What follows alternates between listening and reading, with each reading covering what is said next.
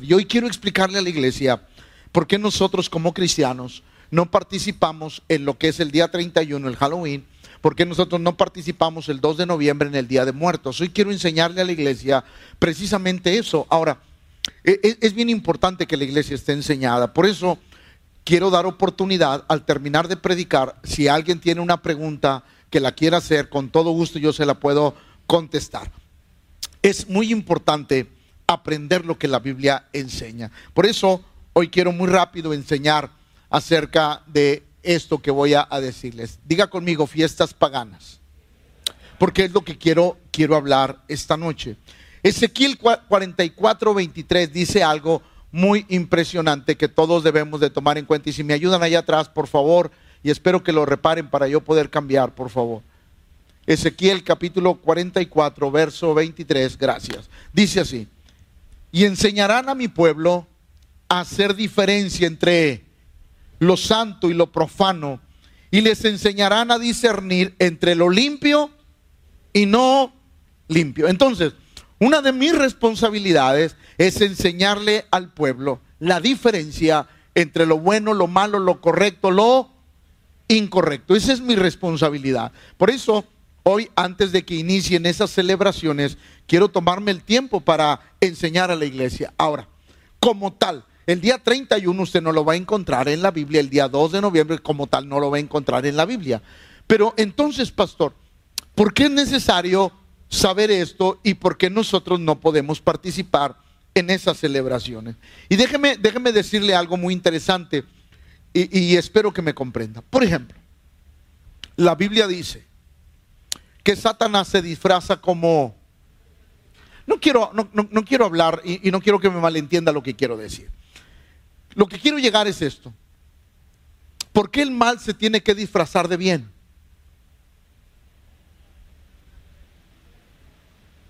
Va otra vez. ¿Por qué el mal se tiene que disfrazar de bien?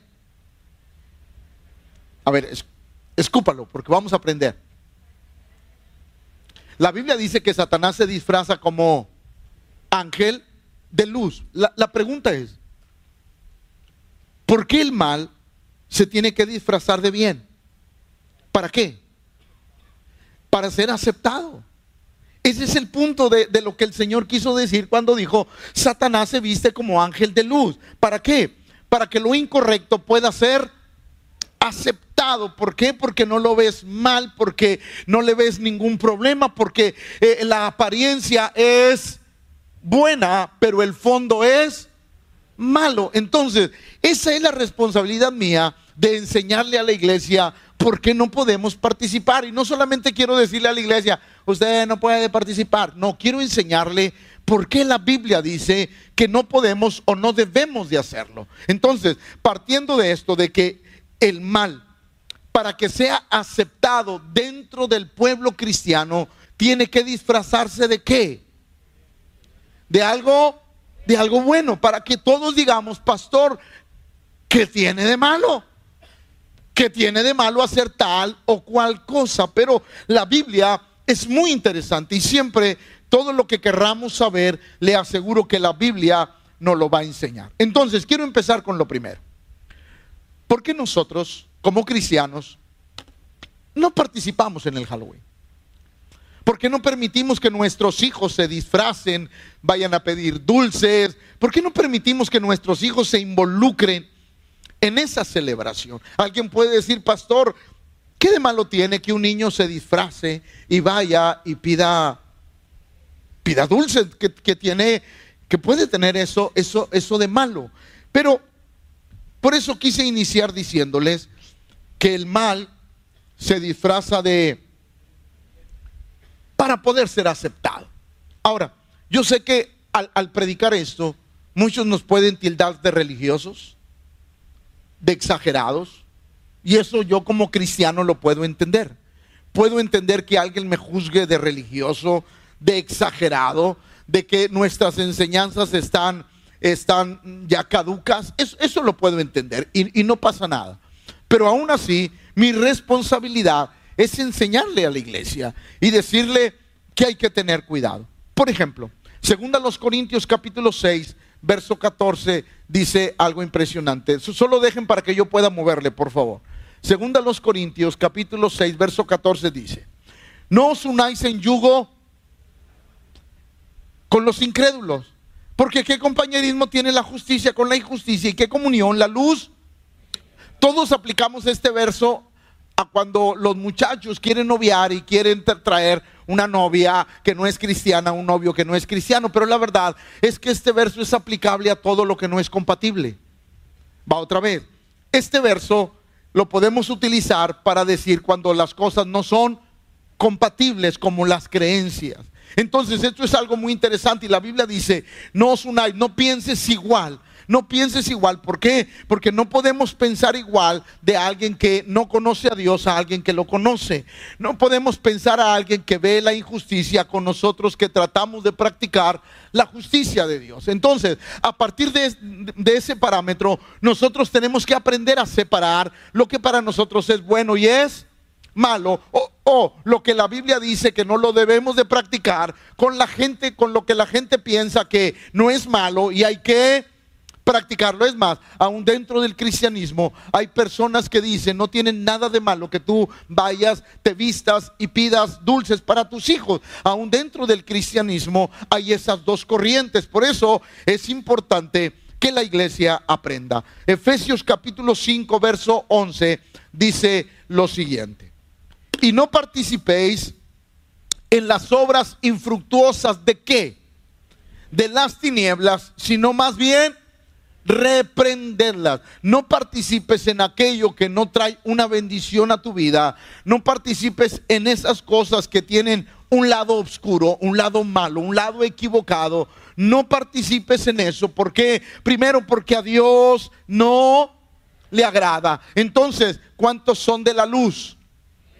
No de la luz del mundo, sino de la luz del Señor. Todos, ¿por qué? Porque la Biblia dice que Dios es luz, luz en nuestra vida. Como Dios es luz, no participamos en nada que involucre las las tinieblas, porque sería contradictorio a lo que nosotros estamos creyendo. Por eso es muy importante esto. Ahora, alguien podrá decir, pastor, pero ¿qué tiene de malo que alguien, que alguien, que alguien se vista de algo, de algo, de algo, de un personaje? ¿Qué tiene de malo que alguien? Yo, yo le quiero preguntar algo.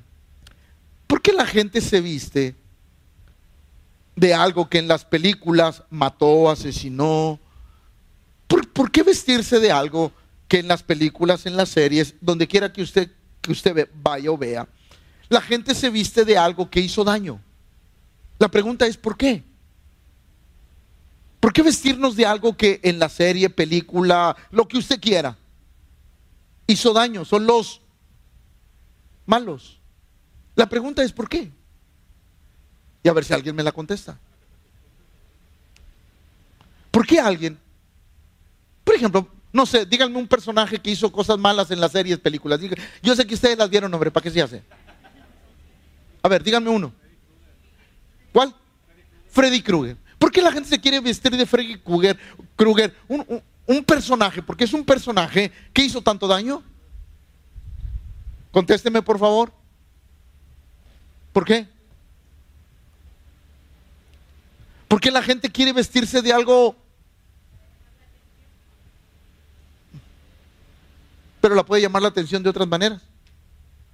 ¿Por qué se tiene que vestir de algo que en lo que vimos hizo cosas malas? Otra vez, porque siento como que, ay pastor, yo ya tenía mi traje. Ahí va.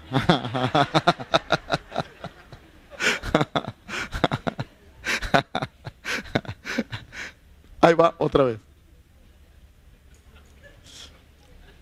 ¿Por, ¿Por, qué vestirse de un personaje que en la serie, película, en lo que usted quiera, hizo daño? ¿Por qué? ¿Qué tratamos de hacer o qué tratamos de imitar? No tratamos de imitarlo. ¿Y eso usted cree que sea correcto? No. Claro que no es correcto. No es correcto porque nosotros, escúcheme, si se tratara de eso y si lo vemos literal, yo no puedo promover. Entonces, en ese caso, si usted quiere promover un personaje que hizo daño, promueva el aborto. Promueva las drogas. Promueva todo lo que hace daño. ¿Y cuál es el problema? Porque ¿qué no es lo mismo promover un personaje que hizo daño a promover las drogas? ¿Cuál es la diferencia? Si a final de cuentas los dos promueven algo, nosotros dice la Biblia que somos hijos de luz. Ay, Padre. Ah, gracias. La Biblia dice que nosotros tenemos temor de Dios. La Biblia dice que nosotros fuimos separados y que todo aquello, todo aquello que no bendice, lo hemos, hemos decidido sacarlo de nuestra vida. Número dos, no involucramos a nuestros hijos en prácticas que a Dios le desagradan. Por eso es muy importante entender el concepto. Alguien puede decir, pero pastor, ¿qué de malo tiene? No tiene nada de malo vestir a mis hijos y, llevarlos. Pero yo quiero decirte que el ambiente, el ambiente en el que nosotros nos metemos está equivocado. Uno está para cambiar las atmósferas malas por buenas. Uno tiene que tener conciencia de lo que está haciendo. Ahora, y lo vuelvo a repetir, algo está pasando allá atrás, por favor. Eh, ¿Por qué disfrazarse de un personaje que en la televisión, cine o en la historia popular es o ha hecho cosas malas? ¿Cuál es el asunto de hacer eso? ¿Cuál es el asunto de poder hacerlo? Yo recuerdo cuando yo era niño, yo no conocía a Dios cuando era niño, así es que yo iba a pedir. Yo iba, pues no conocía a Dios. Nos llevábamos los huevos, Pepe. Y así las casas que se hacían y no salían. Órale. Era Halloween o... Ay, no me diga que nunca fue, por favor. Por favor. Otra vez. Los honestos, Halloween o... Si fueron. ¿Y qué pasaba? ¿Qué hacíamos? Alguien podría decir, pastor, pero eso es una inocentada. Mire, vuelvo a insistirle. Por eso el mal se disfraza de bien para cautivarnos. Nosotros no podemos entrar en esos ambientes que están equivocados y contaminados, porque se supone que nosotros debemos de proclamar a Cristo en todas las áreas de nuestra vida. Nosotros no promovemos lo malo, nosotros solo promovemos lo que agrada a Dios. Y eso debe de ser algo que debemos de tener siempre en nuestra cabeza. Nosotros promovemos todo lo que a Dios le agrada. Primera los Corintios 10, 20 y 21. Antes digo que lo que los gentiles sacrifican, a los demonios lo sacrifican y no a Dios. Eso ya era una práctica de hace muchos años. Y no quiero que vosotros os hagáis partícipes con los demonios. No podemos beber la copa del Señor y la copa. O sea, no podemos participar en algo bueno y participar en algo malo. Dios dice, no puedes. Tú no puedes tomar la copa del Señor hoy y salir y tomar la copa de algo que no es correcto. Tú tienes que definirte. Y Dios siempre habla de definir nuestra vida, de seguir lo bueno o de seguir lo malo. Por eso la Biblia es muy clara. No podéis beber la copa del Señor y la copa de los demonios. No podéis participar de la mesa del Señor y de la mesa... Es decir, uno no puede participar en lo malo. Por ejemplo, alguien que participa, un cristiano que dice amar a Dios, pero que participa en las marchas a favor del aborto, ¿qué está haciendo? No está tomando de la mesa del Señor, pero de la mesa de lo equivocado también. Y no podemos servir a dos señores. O servimos a uno o servimos a otro. Claro, obvio, vamos a tener una lucha con nuestros hijos pequeños. ¿Por qué? Porque eh, eh, la idea los envuelve y tenemos una lucha. ¿Y por qué no? ¿Y por qué no voy? ¿Y por qué no voy? Y usted me echa la culpa a mí porque el pastor se enoja. ¿Y por qué no voy, pa? ¿Y por qué no voy, ma? ¿Y por qué no voy, pa? Porque a Dios no le agrada, pero sería bueno que le explicara por qué. Siempre es bueno enseñarle a nuestros hijos por qué. Pablo decía esto. Todo me es lícito, pero no todo me conviene. Todo me es lícito, pero no todo. No todo me edifica. Entonces, yo tengo que tomar lo que me bendice y lo que me edifica. Y esas cosas no bendicen ni edifican la vida. Por eso a veces a los cristianos nos causa un poquito de dificultad entender por qué. Porque vemos una fiesta inofensiva. Lo que no nos damos cuenta es que entramos en un ambiente peligroso. Otra vez. Porque entramos en un ambiente que a Dios no le agrada. Y ahí es donde nosotros tenemos que tener mucho cuidado con las cosas que hacemos. Por eso nosotros no celebramos también el día de qué? No celebramos el Día de los Muertos. Yo ya les dije una ocasión, mamá, fuimos a preparar porque una hermana mía falleció, fui con mi mamá porque mamá era la dueña del terreno, fuimos para preparar todo, para sepultarla. Y de pronto mi mamá me dice, hijo, vamos a verla cómo está la tumba donde está tu papá. Perfecto, fui, la acompañé. Íbamos llegando a la tumba y mamá dice, Seferino, ¿cómo estás? Te vinimos a ver. Pero mi papá hace como siete años que había muerto. Yo la oigo y le digo, ¿qué onda jefa? ¿Qué trae? ¿De cuál se fumó? ¿Qué onda? Yo, ¿qué, onda jefa? ¿Qué trae? Mamá, una cristiana de 30, 40 años. Y yo, mamá, ¿qué tiene? ¿Qué le pasa? ¿Por qué dice eso? No, pues le estoy hablando y la oye. No, entonces la Biblia dice que no podemos hablar con los muertos. La Biblia es muy clara y dice que los muertos no nos oyen, así es que usted no puede entrar en ese ambiente espiritual. ¿Por qué? Porque le va a causar problemas. Y a veces la gente no alcanza a comprender que cuando pasamos la raya de lo que Dios dice, no lo hagas, entramos en un ambiente espiritual peligroso.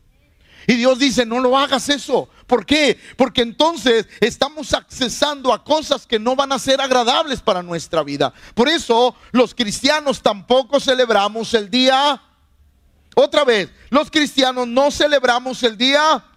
Ahora, ¿por qué no lo celebramos? Ahí va. Lucas 16, 26. Y esto está interesante. Cuando eh, eh, muere el rico y muere Lázaro, la Biblia dice que tuvieron un pequeño, una pequeña ah, conversación que Dios le dio oportunidad. Y escuche lo que dijo. Además de todo esto, una gran cima está puesta entre nosotros y vosotros, de manera que los que quieren pasar de aquí a vosotros no pueden, ni de allá. Es decir, es imposible que un muerto regrese. Va otra vez. Es imposible que un muerto regrese. Ahora, el mayor consejo que yo le puedo dar es, por favor, no le lleve comida a un muerto, llévele a un vivo. No le lleve flores a un muerto, lléveselas a un vivo. Porque queremos remediar cosas que ya no se pueden cuando ya no se puede.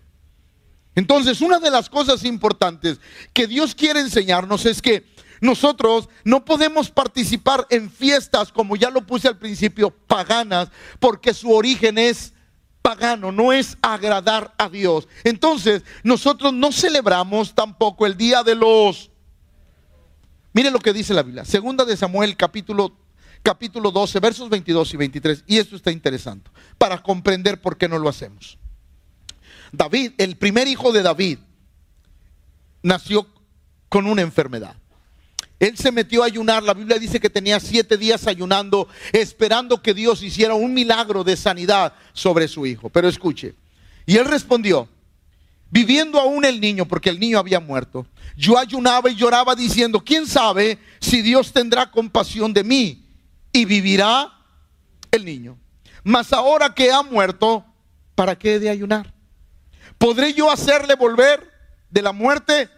Yo voy a Él, es decir, algún día yo voy a morir, mas Él no volverá a mí. En otras palabras, los muertos no regresan. Por eso nosotros no celebramos el día, otra vez, no celebramos el día. Alguien podrá decir, pastor, voy a ver a mi familiar. Usted no va a ver a su familiar porque su familiar ya no está. Otra vez, su familiar ya no está. Y yo como se los dije hace unos días, o, en las clases, no recuerdo, yo personalmente, mi papá tiene aproximadamente 14 años de fallecido, mamá tendrá dos años, creo que dos años, y nunca he ido al panteón. ¿A qué voy? No tengo nada que ir a hacer. Yo estoy hablando de mí. Yo no tengo nada que hacer. Están en un panteón donde la gente de ahí cuida que esté todo limpio, ordenado. Así es que yo no tengo nada. Todo lo que pude hacer por ellos lo hice en vida. Y si hay algo que no tengo son remordimientos. Porque todo lo pude hacer en vida. Así es que el muerto pues ya no ve, ya no sabe, ya no oye, no tengo nada que ir a hacer. ¿Me está comprendiendo lo que le quiero decir? Yo sé que a veces los sentimientos nos ganan, las emociones, y pastor, pero yo quiero ir a ver, usted no va a ver nada. Por eso nosotros no practicamos nada de esas cosas. Eclesiastés capítulo 9, verso 10 dice, todo lo que hagas, hazlo bien, pues cuando vayas a la tumba no habrá trabajo, ni proyectos, ni conocimientos, ni sabiduría. Todo lo que hagas, hazlo en vida. Si usted va a ayudar a sus padres, hágalo en vida. Si usted va a bendecir a sus padres, hágalo en vida. Porque en muerte ya no se puede hacer absolutamente nada. Mire, es en vano las flores, es en vano la comida, es en vano el cajón más caro. Es en vano el mausoleo más bonito, es en vano porque ya no se dieron. Por eso le vuelvo a insistir, todo se hace en vida en muerte ya no hay nada que hacer. Pero ahí va. Deuteronomio 18, 9 al 14. Poco a poco me quiero ir adentrando en cosas. Cuando entres a la tierra que Jehová tu Dios te da, los israelitas estaban por entrar a la tierra prometida. Escuche, cuando entres a la tierra que Jehová tu Dios te da, no aprenderás, ¿no qué? A hacer según las abominaciones de aquellas naciones. No se ha hallado en ti quien haga pasar a su hijo o a su hija por fuego. Porque era, parte de lo que ellos hacían. No precisamente que los quemaban, sino que era un rito, como lo, digo, lo digo y no se enoja. Lo digo, no vienen de piel sensible. Pasar al niño por fuego era así como cuando las mamás de antes, que yo espero que hoy no lo practiquen, le pasaban al niño un huevo. Palmal de ojo. Y ahí van los cristianos en el nombre del Señor, en el nombre.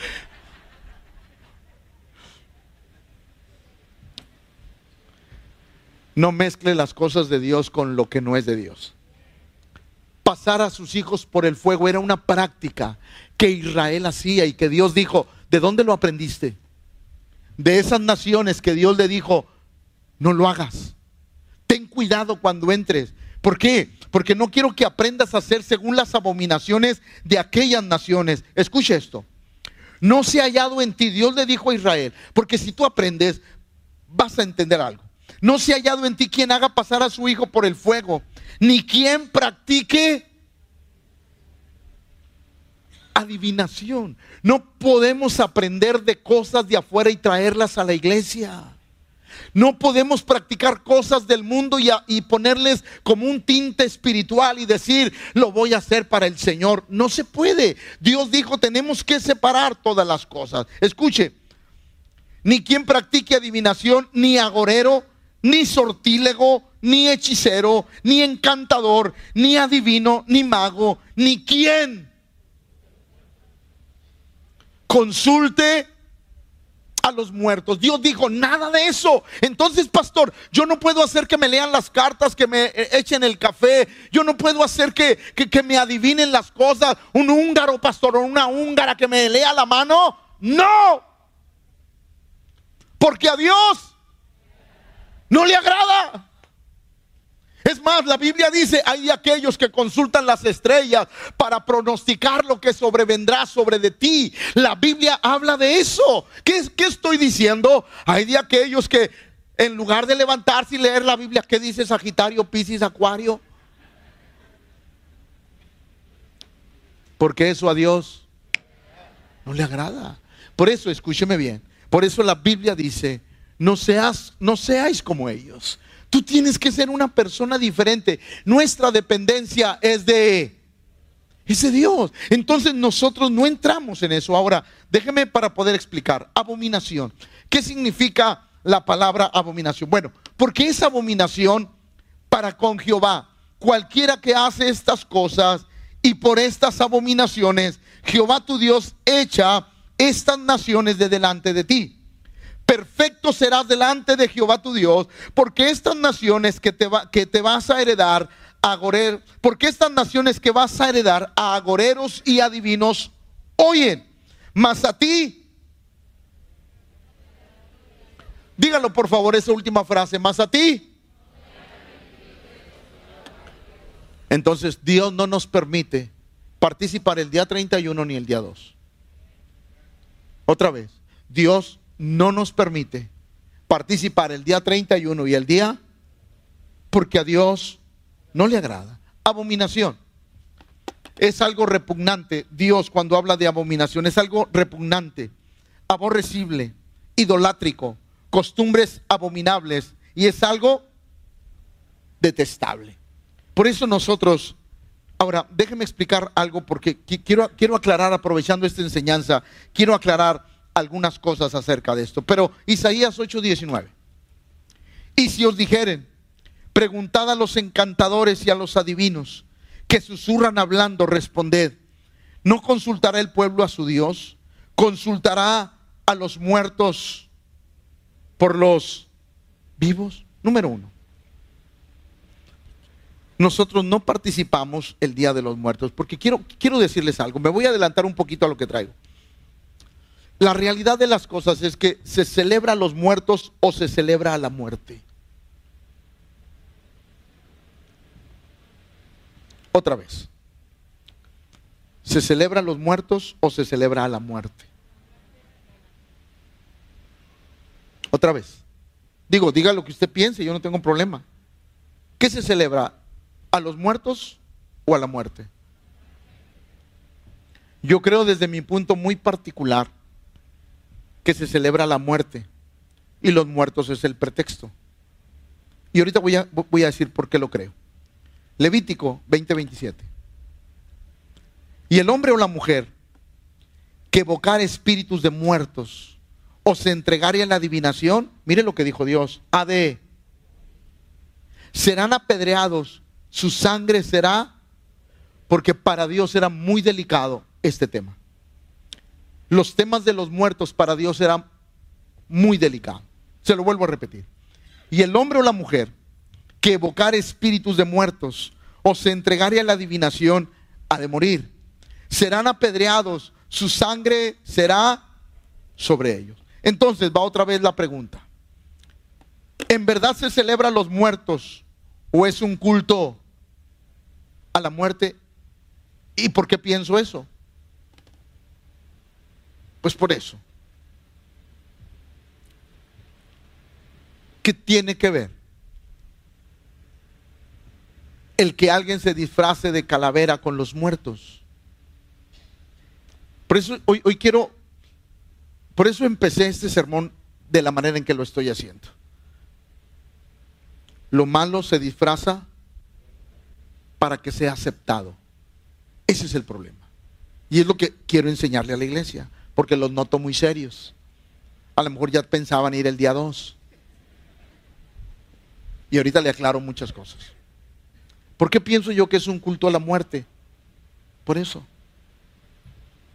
No es un culto a los muertos, es un culto a la muerte. Y nosotros, nosotros no celebramos la muerte, nosotros celebramos la vida. ¿Está de acuerdo con eso? Nosotros no festejamos la muerte, festejamos la vida. Es más, el apóstol Pablo decía para todos aquellos que temen a Dios, ¿dónde está, oh muerte, tu aguijón y dónde, oh sepulcro, tu victoria? No hay victoria porque la victoria está en que Cristo vive en nosotros. La victoria está en que Él es la resurrección y la vida. El que esté muerto en Cristo vivirá. Entonces nosotros no celebramos absolutamente nada que sea la muerte. Nosotros celebramos la vida. ¿Por qué? Creo que se le llama Catrina. ¿Estoy bien? ¿Estoy bien? ¿Por qué es vestirse de Catrina? Si se supone que es algo de los... Porque yo creo que no se celebra los muertos, se celebra la, la muerte. Y esto es algo muy, muy, muy, muy arraigado en este, en este país, pero que nosotros como cristianos necesitamos entender y comprender que a Dios no le agrada. Nosotros necesitamos siempre eh, hacer todo lo posible porque nuestras generaciones comprendan que nosotros no honramos a los muertos, honramos a los vivos. Que nosotros bendecimos la vida y que para nosotros la muerte solamente es el pasaporte para ver al Señor. Eso es lo que yo quiero que la iglesia comprenda. Ahora, vamos un poquito más allá. Pastor, entonces cuando un familiar fallece, ¿no debo de ir al panteón? Mire, déjeme decirle algo. Si usted va a ir para hablar con el, con el difunto, yo le aconsejo no vaya. Porque usted está entrando en un ambiente que a Dios no le agrada.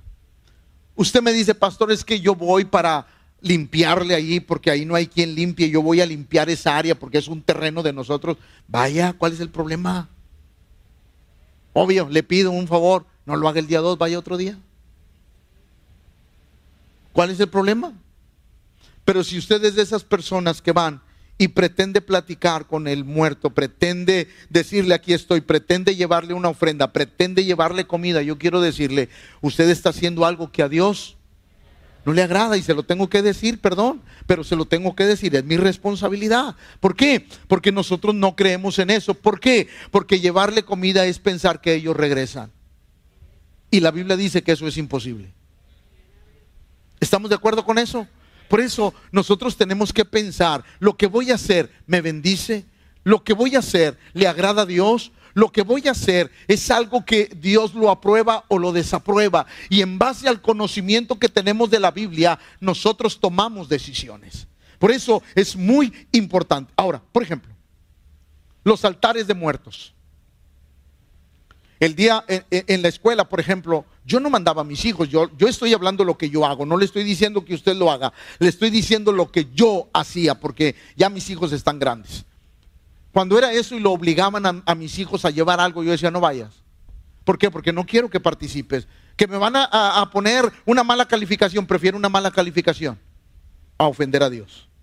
Porque en mi casa decidimos honrar a Dios en todas las áreas de nuestra vida.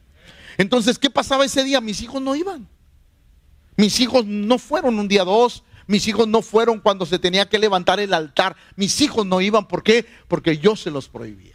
Obviamente platicábamos con ellos, les decíamos por qué. Desde nuestro punto de vista se ofende a Dios. Así es que no vamos a criticar a los que hacen, pero no vamos a participar de lo que hacen. Y fue la forma en que nosotros hicimos eso. Nosotros, ahora, ahí va, ahí va, porque sé que me van a preguntar. Pastor, están pidiendo una cooperacha para el altar.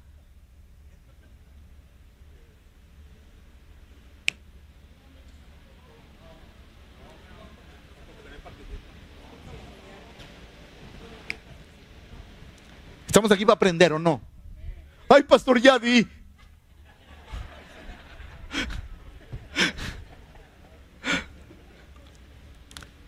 La cooperacha para el altar, ¿se da? No. ¿Por qué? Porque sería como aceptar eso. Y yo prefiero que se enojen, que me critiquen, que me digan exagerado religioso, no importa, pero en cuanto a Dios, yo siempre pondré los límites. Así es que es mejor honrar a Dios que quedar bien con las personas.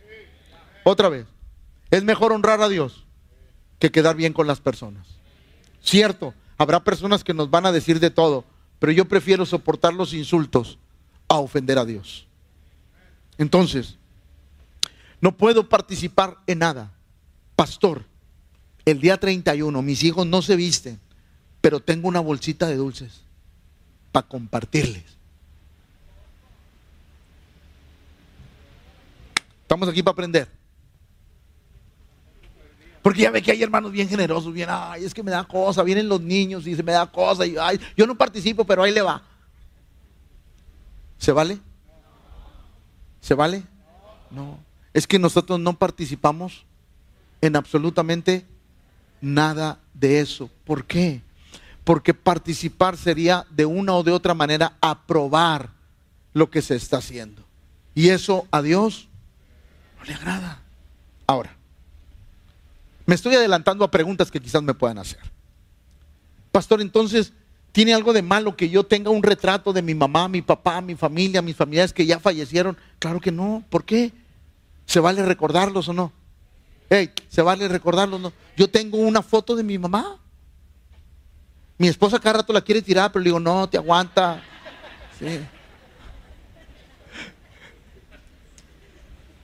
Sí. Yo tengo una foto de mi mamá. Mi mamá no le gustaba retratarse, esa se la sacaron descuidada. Y ahí la tengo. Yo quiero tener un recuerdo de mi mamá. Es malo.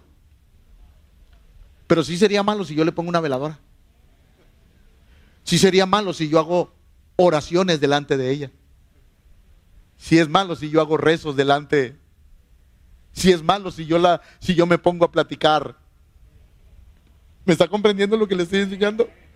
A ver, sonríame para saber que no te he enojado. No es malo que yo tenga un recuerdo. Yo tengo, yo se lo tengo una foto de mi mamá. No tengo foto de mi papá porque mi papá nunca se dejó. Pero de mi mamá sí tengo. Y, y algo sí es que poco a poco se me va borrando la imagen de mi papá.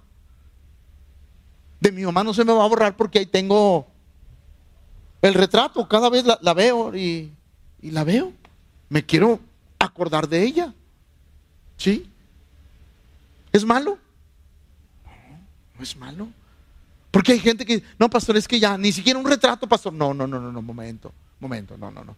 Se vale tener un recuerdo de un familiar que ha fallecido. Pero ahí le va la otra. Pastor, mi mamá, mi papá, mi hijo, lo quien sea, falleció, fue cremado, tengo sus cenizas ahí en la casa.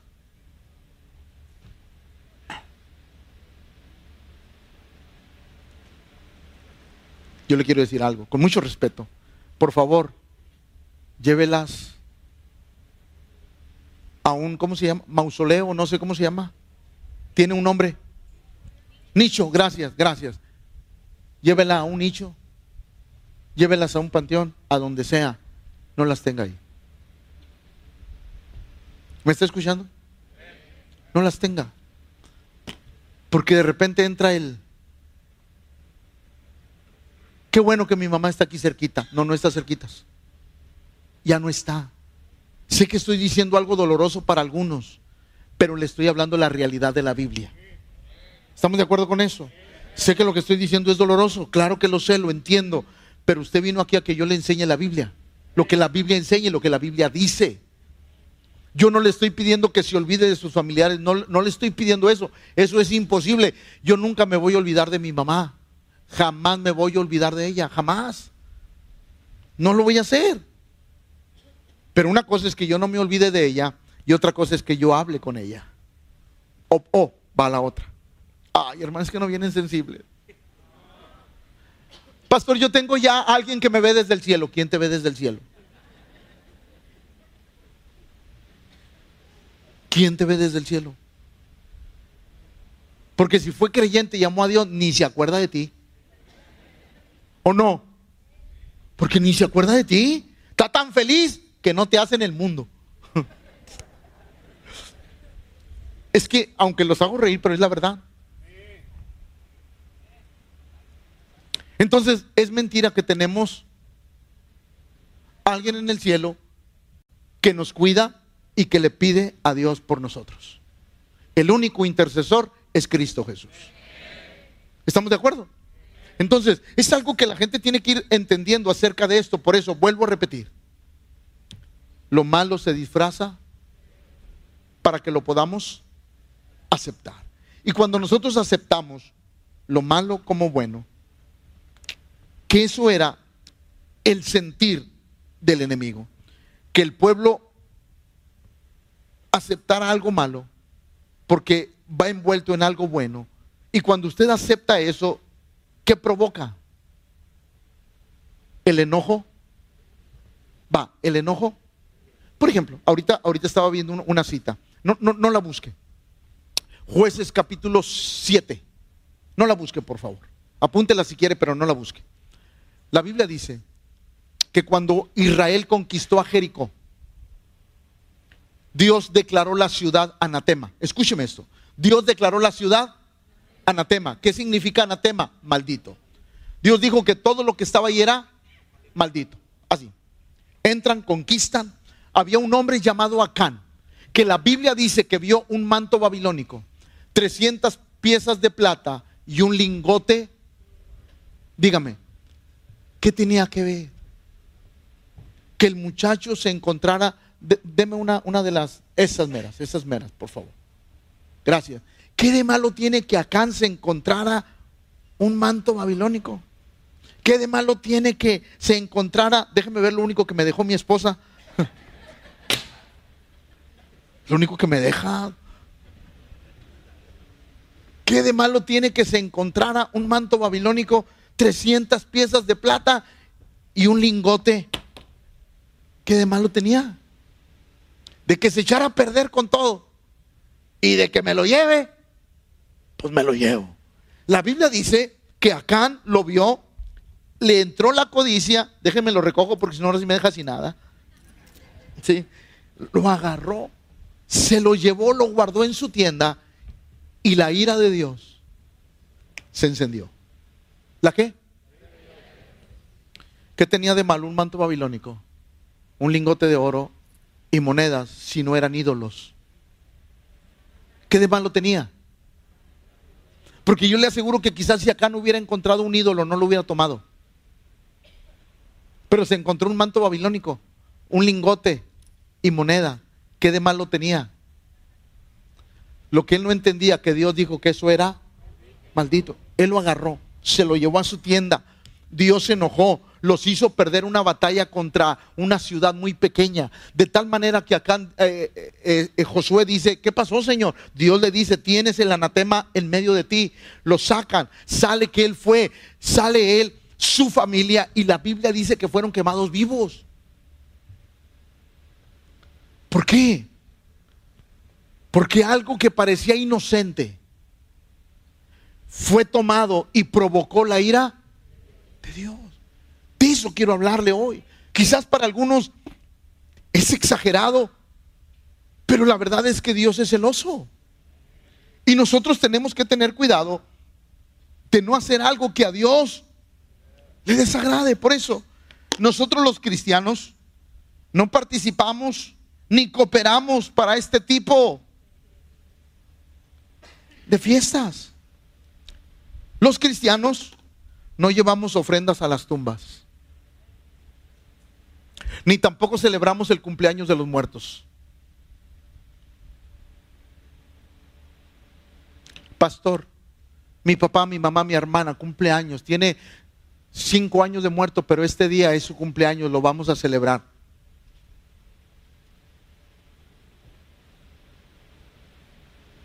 Los cumpleaños de los muertos no se, no se celebran. Escuchen. No llevamos comida a las tumbas. No oramos por el descanso de su alma. No oramos por el descanso de las almas de nadie. Otra vez, porque esto parece que, que pegó. No oramos por el descanso de las almas de nadie. Otra vez, porque como que algunos están batallando. Pero ahí va otra vez. No oramos por el descanso de sus almas. De nadie. Lo que fue, fue. Lo que sucedió, sucedió. Señor, acuérdate de mi mamá, de mi papá, de mi hermano, que, que, que, que si está en el infierno algún día salga, no va a salir si está ahí. Tampoco pagamos mandas para que salga. Porque es imposible que alguien que fue ahí salga. ¿Estoy siendo claro? A lo mejor algo rudo, pero quiero enseñarle. No llevamos flores a los panteones. No llevamos flores a las tumbas. No celebramos el cumpleaños de un difunto. No pedimos a un difunto que interceda por nosotros. Para nada. Porque ahí va. Porque nosotros no tenemos nada que ver con los muertos. ¿Eso está claro? Nada tenemos que ver con. Por eso no le pedimos a un difunto que interceda por nosotros. Por eso nosotros al único que le pedimos es al que está vivo. Cristo al tercer día y está sentado a la diestra, es al único que le pedimos, porque es el único que ha resucitado. Tampoco un difunto nos cuida. No hablamos con los, otra vez, no hablamos con los, no hablamos con los muertos. Por eso es necesario comprender que estas fiestas son fiestas paganas en las que nosotros como cristianos respetamos. Diga conmigo, respetamos. Pero nosotros, los creyentes, no las practicamos. Es decir, si alguien, yo conozco a alguien que la practique, Dios lo bendiga. Yo no me meto. Simplemente yo no las. Por favor, no pierda el tiempo discutiendo con personas que creen en esas doctrinas. No pierda su tiempo. Simplemente nosotros no lo hacemos porque no creemos en eso. Efesios capítulo 5, versos 8 al 10. Porque en otro tiempo, ¿qué éramos? Mas ahora soy luz en el Señor. Andad como, andad como hijos de luz. Porque el fruto del Espíritu es en toda bondad, justicia y verdad. Comprobando lo que es agradable al Señor. Entonces nosotros tenemos que andar como hijos de luz, como personas que andan en, en luz. Ahí va. Quiero terminar con esto. Cuando uno anda en luz, las tinieblas se van a, a disipar. Número uno. Número dos, cuando tú andas en luz, empiezas a ver las cosas de una manera completamente diferente. A eso se refiere Dios cuando andas en luz. Cuando andas en luz empiezas a ver a través de los ojos de Dios y de la Biblia. Por eso empezamos a cambiar muchas cosas en nuestra vida y estas dos son algo importante que nosotros tenemos que aprender a cambiar y a no aceptar en nuestro corazón. Respetamos a las personas que las acepten, respetamos a las personas que practiquen estas fiestas, pero nosotros que tenemos temor de Dios no las practicamos. ¿Estamos de acuerdo con eso? Ahora sí, un tiempo de preguntas. Si alguien tiene una pregunta, por ahí eh, pásele la hoja al Ujier o si usted lo quiere decir en, un micrófono, pásele. Aficionados de Rómulo, aquí mero, vámonos.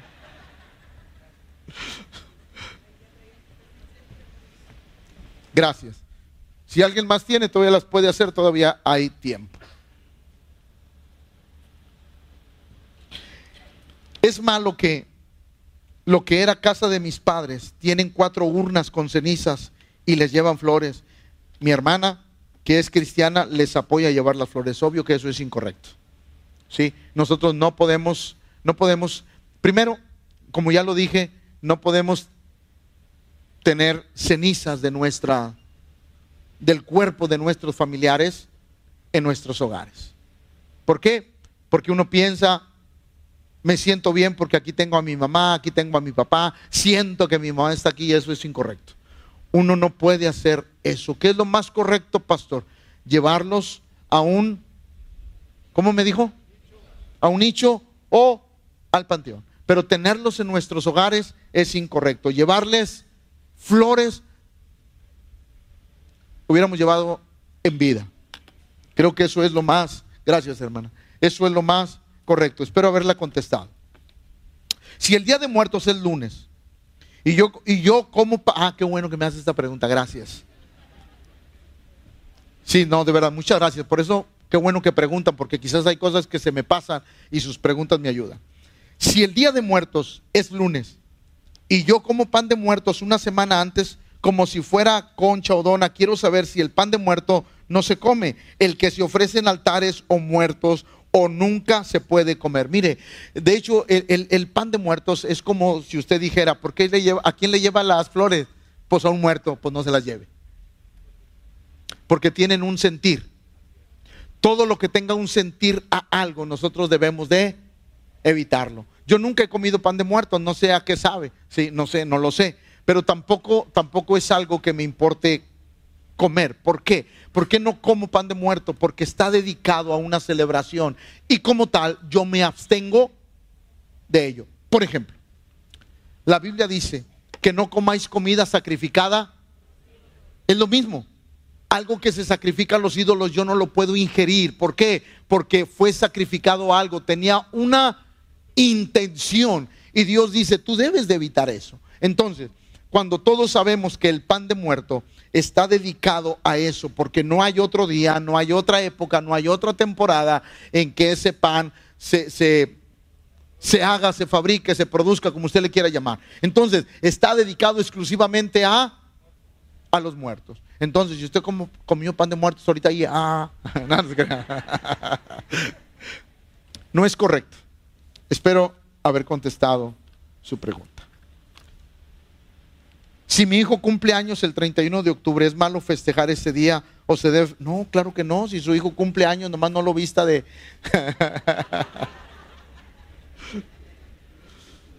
sí, sí, sí. Mire, pobrecitos los que cumplen años el 24 de diciembre, nadie los pela.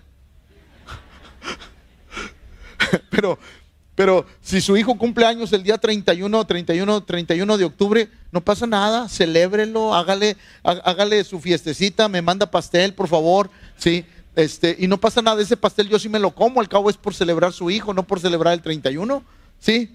Entonces no pasa absolutamente nada. Es malo comer pan de muerto, ya se lo contesté. ¿Qué significado tiene que una persona fallecida te hable en el sueño? Yo quiero decirle que es peligroso. Va otra vez. Esta pregunta es muy interesante. ¿Qué significado tiene que una persona fallecida te hable en el sueño? Número uno, no puede ser. Los muertos no regresan. Otra vez, los muertos no regresan. Eso es completamente equivocado y ahí le va, ahí le va. ¿Cómo inicia algo malo en nuestra vida? Creyendo algo equivocado. Nosotros cuando creemos algo equivocado abrimos puertas para que algo mayor venga sobre nuestra vida. Y uno tiene que tener mucho cuidado con esas cosas, porque si, pastor, de repente oí la voz de mi mamá, oí la voz de mi papá, me habló en sueños y me dijo, no, tenga cuidado. Los muertos no regresan bajo ninguna circunstancia. Uno tiene que tener cuidado con esas cosas porque podemos entrar en un ambiente espiritual muy peligroso. Otro igual, ¿podemos comer pan de muerto, calaveritas o todo lo que se vende para comer lo típico? No. Nada que tenga que ver con esas celebraciones nosotros lo podemos hacer. Ahora, déjenme aprovechar que aunque no me lo pregunta, yo se lo quiero contestar. ¿Y qué? Ahí va. Los caramelos del día 24. Los caramelitos. ¿Sí? Que, la gente quiere, quiere, quiere comer caramelitos. ¿Sí, ¿Sí sabe de qué estoy hablando? Por ejemplo, en el día 12 de diciembre o el día 24, que por lo general la gente compra caramelitos. Los caramelitos no están dedicados a nada. Es una venta común. Que usted puede ir y puede comerse un caramelo si usted quiere no están dedicados a nadie ni a nada. Es una venta que se ofrece de algo y usted lo puede. Yo estoy hablando de aquellas cosas que son entregadas. Yo estoy hablando de aquellas cosas que ya tienen un tinte para celebrar y festejar algo. Por ejemplo, ahí va. ¿A quienes les gustan los churros? Levante la mano. ¿Y por qué no me trae uno?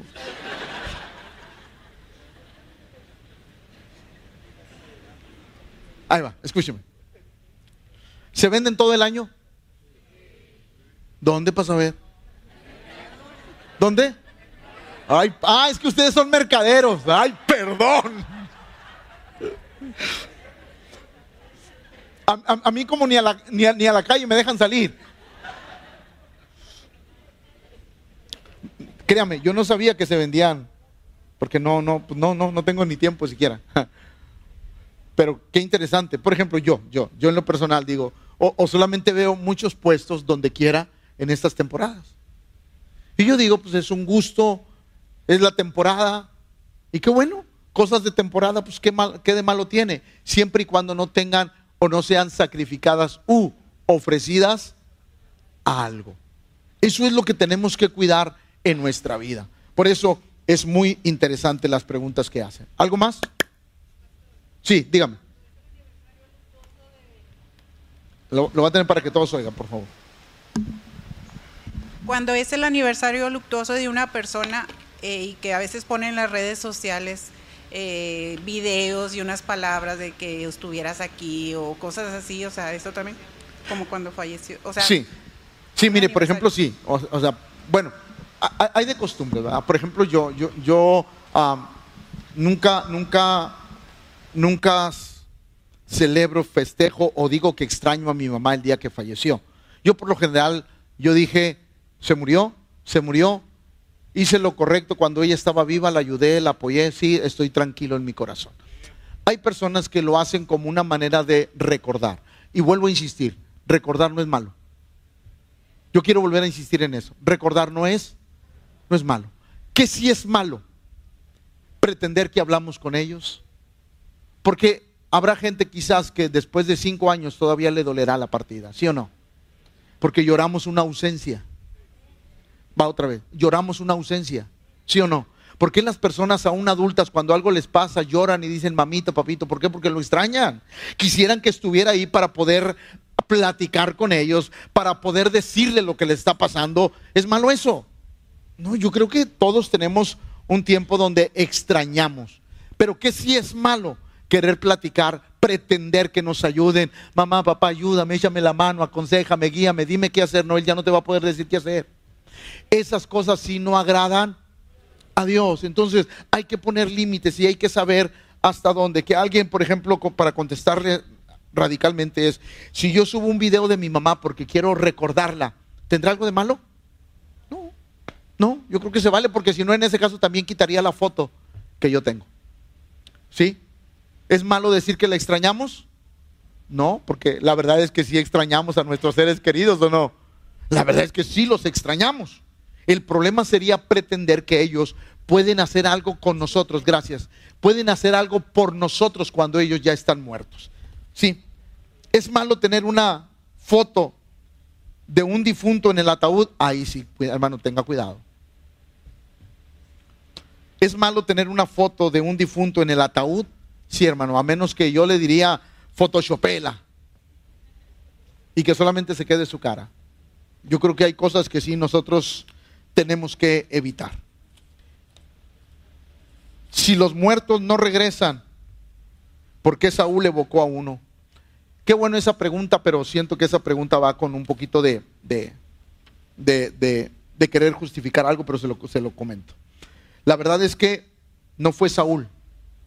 El que todos pretenden que regresó fue Samuel. Sí, pero la verdad es que Samuel no regresó. Y vamos a contestarlo bíblicamente. ¿Por qué? Porque si no la palabra de Dios mentiría. Y Dios no miente. Los muertos no regresan. Ningún muerto ha regresado. Jamás. ¿Quién regresó? Ahí va. Porque es importante aclarar eso. ¿Quién trajo al difunto? O al supuesto difunto. ¿Quién lo trajo? Por favor. Ay. ¿Quién lo trajo? Contésteme. Una pitonisa. Desde ahí algo está mal. La Biblia dice que la pitonisa, si no, mal recuerdo, era la, la de Endor. Si estoy equivocado, me corrigen. Estoy bien. Era la pitonisa de Endor. ¿Quién era la pitonisa? Una medium que podía, según hablar con los muertos, pero los muertos no hablan. ¿Quiénes hablan? Perdón por lo que voy a decir, hablan los demonios. Por eso uno debe de tener cuidado con esas cosas. Sí, mucho cuidado con eso. Es malo pedir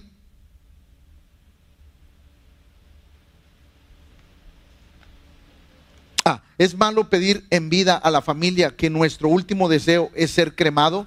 Gracias, hermana. Ay, perdón, perdón, perdón, es que ya se bolas aquí.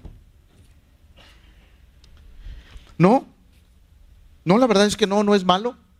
No es malo pedir como un deseo de que eh, no quiere ser sepultado, quiere ser, quiere ser, eh, es que el aire está muy fuerte aquí. Yo lo recojo, yo lo recojo. Gracias, hermano. Sí, por favor, gracias. No es malo. De, hecho, ¿sabe una cosa? Se lo voy a decir. Yo le he dicho a mi esposa eso. Yo le he dicho a mi esposa eso. Este, si quieres ahí en la lumbre me coses donde quieras, pero pero yo le he dicho a mi esposa eso, a mí no, no, no, no, no me gustaría que fuera una carroza, que una carroza y toda la bola de carros detrás de mí, ¿ya para qué? ¿Ya para qué? Yo le digo a mi esposa, no, no, algo así rápido, sencillo, paz, vámonos y vámonos y vámonos, porque yo ya me fui. Ya no, no sé ni siquiera ni quién va, va, va a andar llorando detrás de mí. Entonces, eso obviamente es algo muy personal. Pero lo que le estoy diciendo es que no es nada de malo de decir o pedir cómo quiere ser, cómo quiere terminar la vida. Es decir, en un ataúd o ser cremado. Pastor, yo llevo flores a la tumba de mamá para que no se vea tan abandonada. Es malo, mire hermano, hermano o hermana, no lo sé, pero pues yo lo único que le digo es, vaya, límpiela para que no se vea abandonada, pero ¿para qué llevar flores? No las va a oler, no las va a ver. Vaya, límpiela, claro, si es un panteón municipal donde no se hace cargo de nada, vaya, límpiela, téngala ordenada porque a lo mejor así le gusta y qué bueno, pero no lleve flores, no hable con el difunto, porque eso no es correcto delante de Dios. Tener las fotos de un ser que falleció y llorarle es malo. Mire, yo siento que no es malo llorar, porque ya lo vuelvo a repetir, a todos nos duele y siempre vamos a extrañar a la persona que se nos fue, ¿sí o no? Siempre lo vamos a extrañar y no es malo llorar, pero es malo invocar, hablar, pedir. Eso sí es malo y eso es algo que no podemos dejar de hacerlo dejar, dejar que suceda. ¿Es malo vender comida fuera de un panteón en fechas de muertos? No, hombre, hermano. ¿Por qué va a ser, por qué va a estar mal? Usted ofrece un servicio.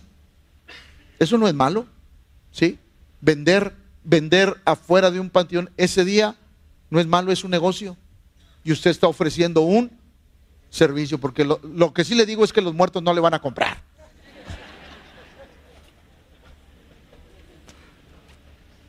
Pastor, Podemos tener pertenencias de un familiar fallecido, todo depende a qué se refiera, pero yo le aconsejo que no. Yo le aconsejo que no. Porque eso puede despertar algo en el corazón. Lo que se fue, se fue. De verdad, se lo digo de todo corazón. Al menos eso hicimos con mi mamá, con las cosas que pertenecían a mi mamá. Todo se dio, hasta los muebles. Todo dijimos, bueno, ya mamá no los va a ocupar, pero si alguien de la familia, sobrinos, primos, alguien lo ocupa, que se lo lleve. Y al día siguiente ya no había nada.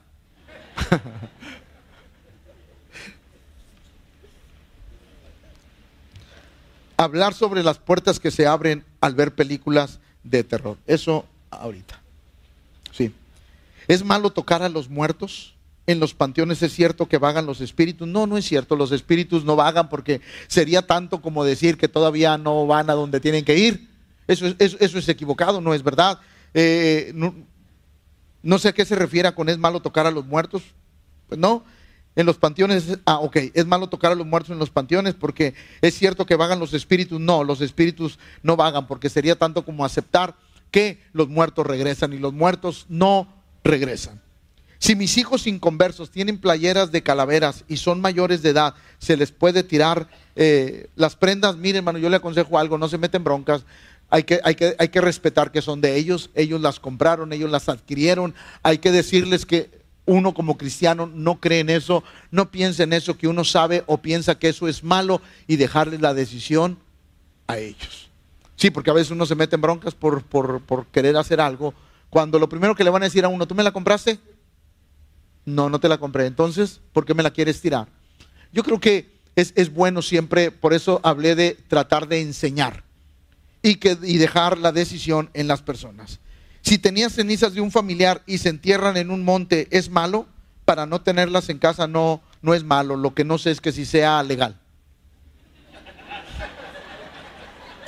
Sí, no, lo digo en serio, no sé si sea legal, no sé si sea correcto, porque es más, no sé si sea correcto enterrarlas en el patio de su casa. No sé si sea legal, que no creo, pero no sé. Como responsable de sucursal, ah, qué buena pregunta, gracias por hacérmela.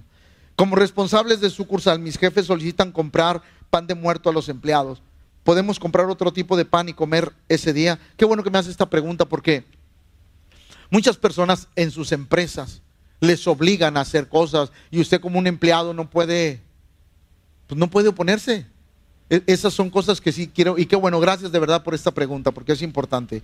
No, no, hay empresas que te dicen, por ejemplo, está en tu escritorio, tu privado, y te dicen, voy a pegar esto. ¿Por qué? Porque así lo ordena la gerencia, y órale, te pegan una calavera, te pegan algo, y tú no puedes decir nada. ¿Por qué? Porque el mobiliario es de la empresa, tú eres un empleado de la empresa, entonces tienes que respetar lo que la empresa dice y no hay de otra, hay que hacerlo. Entonces, sí es importante eh, eh, esta pregunta para poder entender que si la empresa lo dice, nosotros tenemos que ser respetuosos. Si la empresa me obliga a mí a, a- hacer, hacer una, una, a llevar una foto de un familiar difunto, ahí sí yo digo, espérame, espérame, ahí no.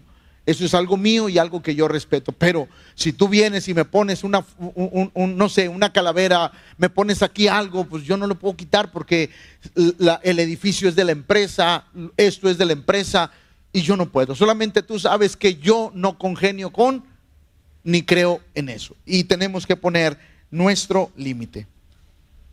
¿Es pecado comer la rosca de reyes? Igual. Son artículos que se venden, que se ofrecen, que no van ofrecidos a algo. Así es que el día de reyes, invíteme. ¿Qué hago si tengo familia que no celebran la Navidad, pero sí comen el pan de muerto? Nada. Nada. Pues ¿qué vamos a hacer? Nada. Simplemente es, es nosotros. Tener cuidado con lo que nosotros hacemos. Ah, me está haciendo otra pregunta. ¿Qué hago si tengo familia que no celebra la Navidad, pero sí comen pan de muerto? No sé si es cristiana la familia, no sé si no es cristiana, pero, eh, por ejemplo, muchos cristianos dicen, no celebres la Navidad. ¿Y por qué no la vamos a celebrar? No, no, no, no levantamos el llamado niño Dios. No hacemos eso. No, no, no hacemos eso. Pero celebramos que Cristo nació. Y eso es algo que sí debemos de celebrar. Nosotros celebramos que Cristo nació y le damos importancia a eso y es más, hablamos de Cristo ese día. Lo que no creemos es en Santa Claus. Nosotros no le decimos a nuestros hijos, Santa Claus te lo trajo. No, no, no, no, no, nosotros no hacemos eso. ¿Qué decimos nosotros? Gracias a Dios pudimos bendecirte y darte eso. Pero todo es gracias a Dios y nunca le quitamos la honra a Dios. Soy nuevo, tengo unas semanas que vengo, pero tengo imágenes de San Juditas y la Virgen. ¿Qué cambios hago? Qué interesante pregunta y gracias porque a pesar de ser nuevo me pregunta esto. Mire, yo quiero y, me da oportunidad para contestar. Yo como pastor en esta congregación, yo no le exijo a la gente que quite las imágenes, porque creo que esa no es una responsabilidad mía. Yo creo que eso es algo que Dios trata con cada persona que está aquí. Y yo creo que cada persona, como lo hizo con mi mamá, a mi mamá Dios trató directamente con ella y ella una mañana de un domingo salió y aventó a San Judas, a, San Martín de Porras, que era, que era su ídolo, por eso yo soy moreno.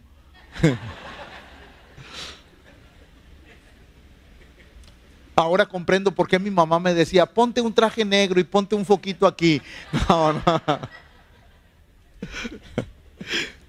Pero ahora entiendo, me, estoy explicando, eh, eh, es importante, yo creo que Dios trata con, con usted. Y si ahorita usted me hace esa pregunta es porque Dios ya está tratando con usted. Entonces lo más correcto es decirle a Dios, te voy a obedecer y voy a quitar todo lo que a ti no te agrada. Porque cuando nosotros honramos a Dios, Dios dice que su honra y su gloria no la comparte con nadie. Por eso es importante. Gracias por esa pregunta, es muy importante. Muchas gracias por hacérmela.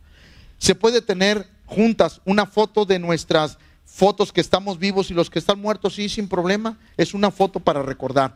Si los muertos no regresan a esta, ya la contesté. Eh, hace muchos años vi un testimonio en donde una muchacha, según moría, y Dios la llevaba al infierno para dar testimonio a las personas de que el infierno es real. Ahí veía cómo sufrían varias personas famosas. Luego, según ella, el Señor la trae a la vida y empieza a contar todo lo que vio. Es posible, mire, déjeme decirle algo, al apóstol Pablo lo llevó al tercer cielo. Donde vio cosas que ojo no vio, ni oído yo, ni siquiera han subido en corazón de hombre. Dios puede llevar a alguien al infierno para que testifique lo que hay, claro que sí. Pero siempre Dios lo hará con un propósito. Ahora, no quiere decir que esa persona murió para ir. Porque el apóstol Pablo no murió para ir. ¿Estamos de acuerdo con eso? Entonces es importante aclarar eso. Si alguien acaba de fallecer, ¿es, es, es malo llevarle corona de flores a su funeral? sí, si usted se fija, si usted se fija cuando, y, qué bueno que me también esta pregunta, muchas gracias al que me la hizo, porque sí es bien importante. Por ejemplo, cuando un familiar de alguien de aquí fallece, ¿usted se ha fijado que la iglesia no manda coronas? Y, de una vez lo claro para que si, algún día un familiar de usted llega a fallecer y usted está esperando que la iglesia le mande una corona, la iglesia no le va a mandar una corona. ¿Sí? No le vamos a mandar una corona. ¿Por qué? Porque no creemos que nosotros tengamos que enviar una corona de flores para un muerto. No, le acompañaremos. Estaremos ahí oraremos por usted, le acompañaremos en esos momentos en que su corazón está triste y su corazón necesita fortalecerse. Ahí estará la iglesia para ayudarle, pero nunca le mandaremos una corona ni un ramo de flores para el difunto. Según la Biblia, cremar a los familiares es incorrecto. La Biblia no enseña eso. De hecho, en Pregúntale al pastor, que ya no lo he hecho porque nadie pregunta nada. Pero en una de pregúntale al pastor, ahí tengo la respuesta a esto y, lo contesto bíblicamente. Así es que si puede entrar a la página de la iglesia y buscar esto, ahí se lo contesto bíblicamente esto. La Biblia no dice que es malo cremar a las personas. Vestirse de algún personaje de la Biblia el día de Halloween es malo, sí, porque el deseo es equivocado. Es como usted dice, pastor, voy a ir a Halloween y me voy a vestir de angelito el fin es lo equivocado. ¿Estamos de acuerdo? Vestirse, uh, ¿por qué las actividades que hacemos, aunque sean similares, sean diferentes a las del mundo? No entendí esta pregunta.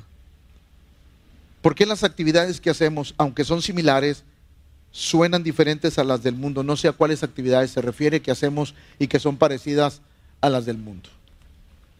¿Es malo recordar a la persona fallecida en fecha en que falleció? No, no es malo, no es malo y es algo que siempre vamos a recordar. La última, digo, si, ya no van a pasar más, eh, pásale para aligerar aquí el asunto.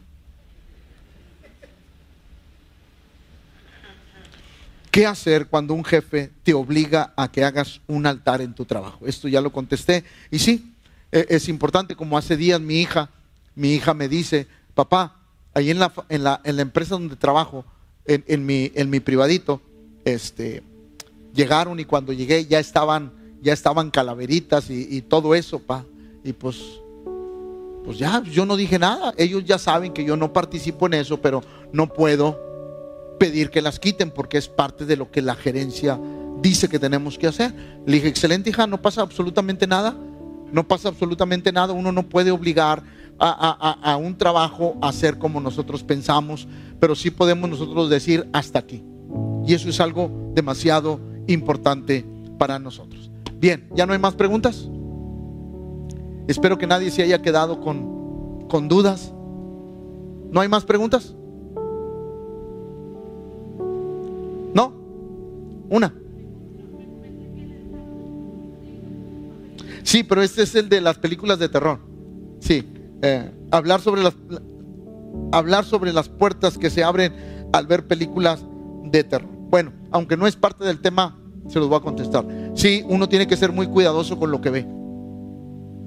Porque aún esas películas de terror pueden, pueden abrir puertas que después nos vamos a lamentar en nuestra vida. Mire, es como aquel, perdón por lo que voy a decir, pero se los voy a decir. Es como aquella persona que ve pornografía. El hombre, la mujer que ve pornografía dice, que yo lo hago en mi cuarto, ni siquiera mis hijos se dan cuenta, ni mi esposa ni mi esposo se da cuenta que yo solo lo veo. a nadie afecto porque yo lo hago acá donde nadie me ve. Cierro la puerta de mi recámara y nadie me ve. Yo quiero decirte algo, estás equivocado.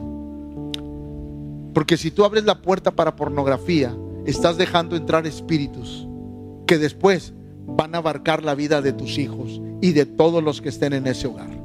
¿Por qué, pastor? Porque son espíritus que mueven ese pensamiento. Y aunque tú creas que solo lo ves tú en tu celular, tablet y que nadie se da cuenta, yo quiero decirte que estás creando un ambiente donde tus hijos van a batallar después con esas áreas de la vida. Porque es algo notorio y comprobado que donde un padre o una madre vio pornografía, los hijos están ligados a la pornografía. Y alguien dice, pero yo nunca les enseñé, nunca me vieron. No, no les enseñaste, nunca te vieron, pero los espíritus que se movían atraparon la vida de tus hijos. Tenemos que tener cuidado. ¿Listo? Ah, ¿Quiere el micrófono? Pues sí, porque si no, no la oímos. Por favor.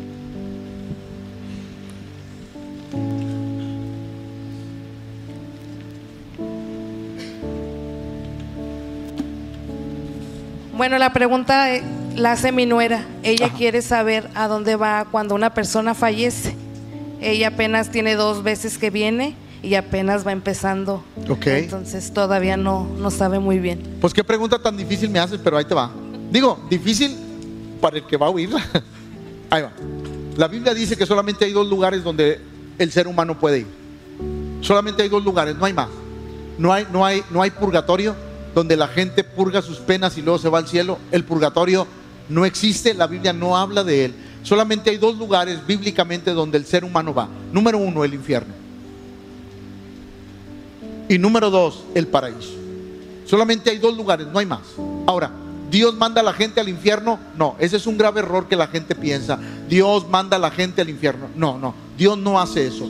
Dios pone reglas y te dice, si tú respetas estas reglas, vas al cielo. Si tú no respetas estas reglas, vas.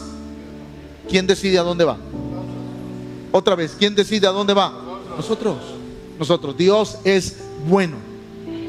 Dios no hizo el infierno para la gente. Pero la Biblia dice que la gente se buscó muchas cuentas. Por eso solo hay dos lugares donde el ser humano puede ir. Cielo o infierno.